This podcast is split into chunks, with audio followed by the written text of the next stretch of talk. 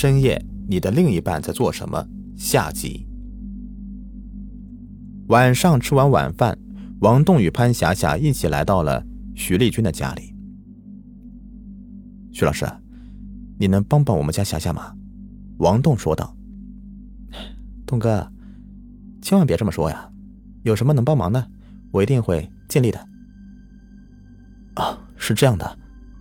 王栋将这几天晚上发生的事情一五一十的都告诉了徐丽君。啊，夏夏，不要紧张，你来我卧室里，我们好好聊一下。东哥，刚才我和霞姐聊了一下，她这几天的梦游症的主要原因是最近的压力太大了，再加上刚入住新的环境还不够适应，才会出现这样的情况的。正好呢，我这里有有一盆花。它具有安神助眠的作用，你们可以把它放到你们卧室，然后呢，看看有没有效果。王栋接过花，然后和徐丽君寒暄了一下，就和妻子潘霞霞一起回到自己的家里。不过，倒也神奇，自从王栋将徐丽君送的那盆花放在卧室以后，晚上潘霞霞就再也没有出现过梦游的症状了。不知不觉，已经大半年过去了。在经历了潘霞霞那件事情以后，王栋夫妇与徐丽君的关系也是越来越亲密了。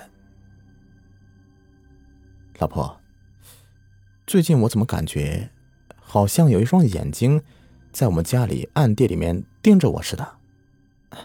你不要又来吓我啊，王栋！这次是真的，每天不管睡觉还是电视看电视。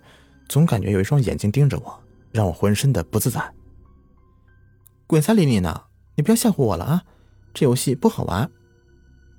潘霞霞一边整理着房间，一边是漫不经心的说道：“哎，老公，你看，原来这副十字绣后边还有一张全家福呢。我想应该这就是以前房主一家吧。不过怎么挂在了十字绣的后边呢？我看一下。”王栋看了照片以后。心头一怔，现在他终于明白了为什么总有一双眼睛盯着自己了。原来就是这幅照片。霞霞，快把这幅照片扔了！别人东西挂在我们家多奇怪呀！快扔了，快扔了！王栋紧张的吼道：“好了好了，我的大少爷，一家全家福，至于你这样的大惊小怪吗？啊，我这就把它扔了啊！”由于那张照片的事情，王栋已经是连续失眠好几个晚上了。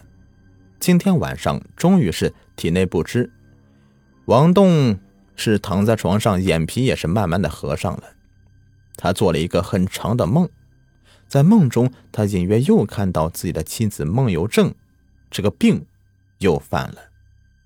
妻子又是一直对自己喊饿，最后他将手伸进了客厅的鱼缸里。抓起一条鱼，直接就是狼吞虎咽的乱嚼起来，肠子、水花、鱼血溅了一地。但自己想要阻止，却怎么也靠近不了妻子霞霞的身边。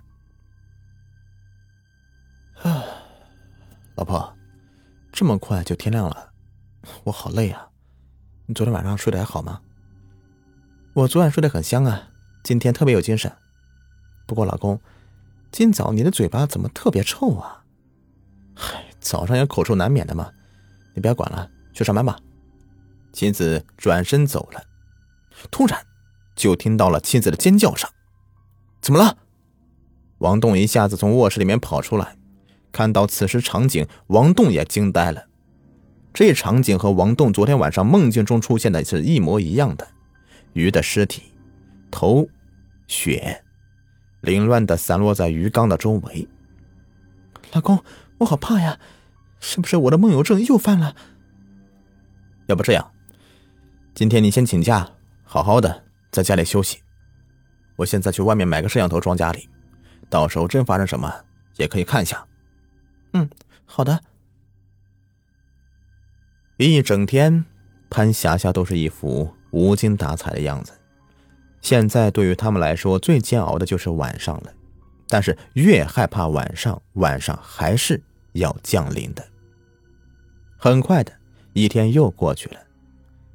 今天王栋和潘霞霞一起坐在床头上都不说话了，因为他们也感到了梦游症是越来越严重了。但只是因为烦躁，双方都没怎么说话。时间不早了，要不先睡了吧？最后还是王栋打断沉默。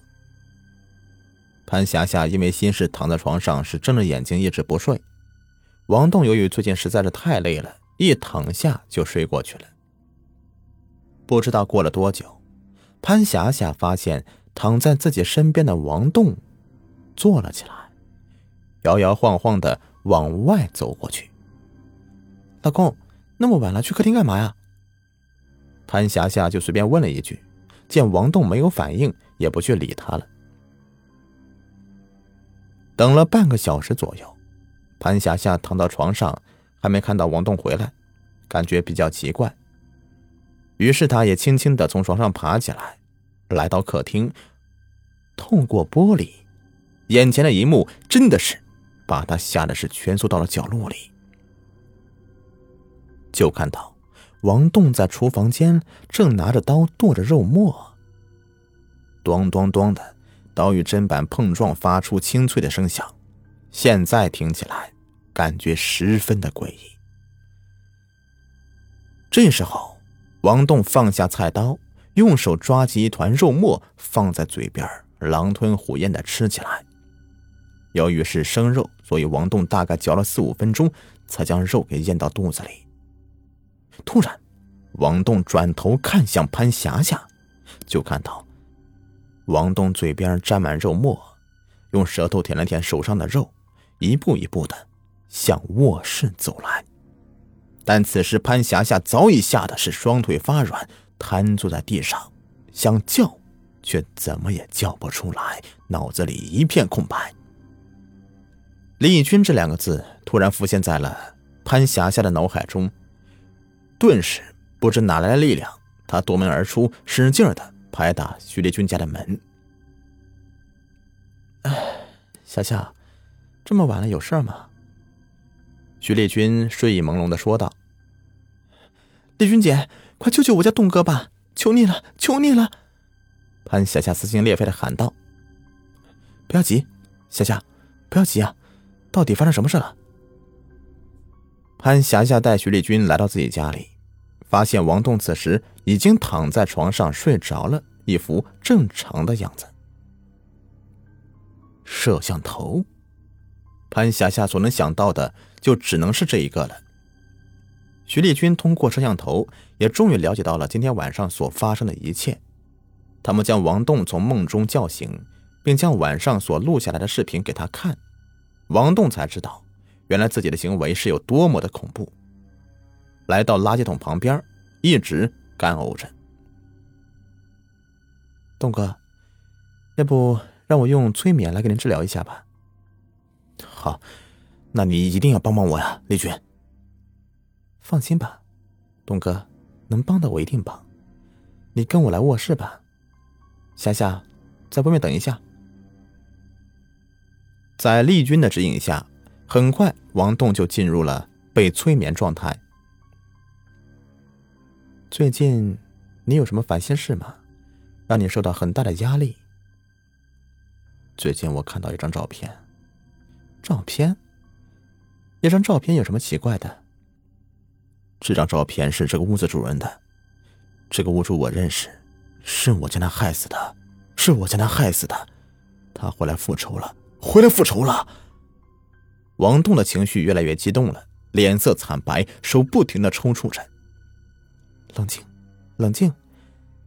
现在你很安全，你慢慢的将事情说出来，会没事的。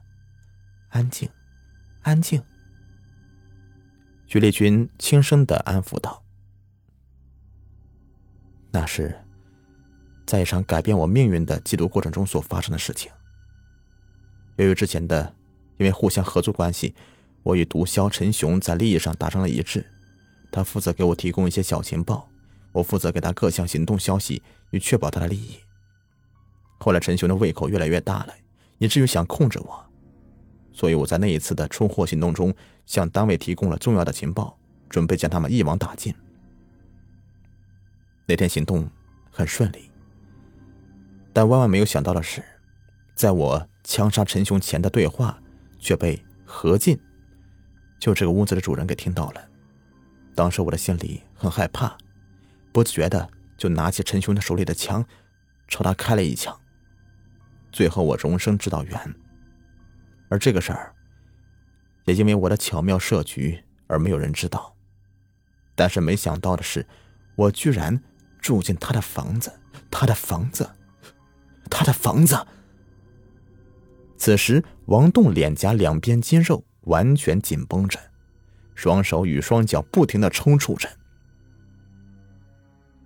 当我数到三的时候，你就会醒来。醒来以后，你将忘记你刚才所说的话，知道了吗？王栋点了点头。一、二、三。过了一个星期，王栋因为故意杀人罪和包庇罪被检察院给逮捕了。证据就是一支录音笔。原来徐丽君就是死去何进的侄女，那张照片就是他后来故意挂上去的，是王栋误认为这就是以前何进的家里，以至于精神紧张，然后再配合之前的为治疗辖下的病所送的那盆具有缓松缓心神的花。最后使王栋产生了梦游和一些恐怖的行动。因为精通心理学的徐丽君知道，那盆花对于精神紧张的人来说，效果恰恰是适得其反的。所以，这一切的一切都是徐丽君一步一步安排好的。就连徐丽君的房子，也是他为了实行计划所租来的。不做亏心事儿，不怕鬼敲门。最终，王栋。还是逃脱不了法律的制裁。好了，本故事已播完，感谢收听。喜欢的话，别忘了点击我的订阅、收藏、关注我。下期再见，拜拜。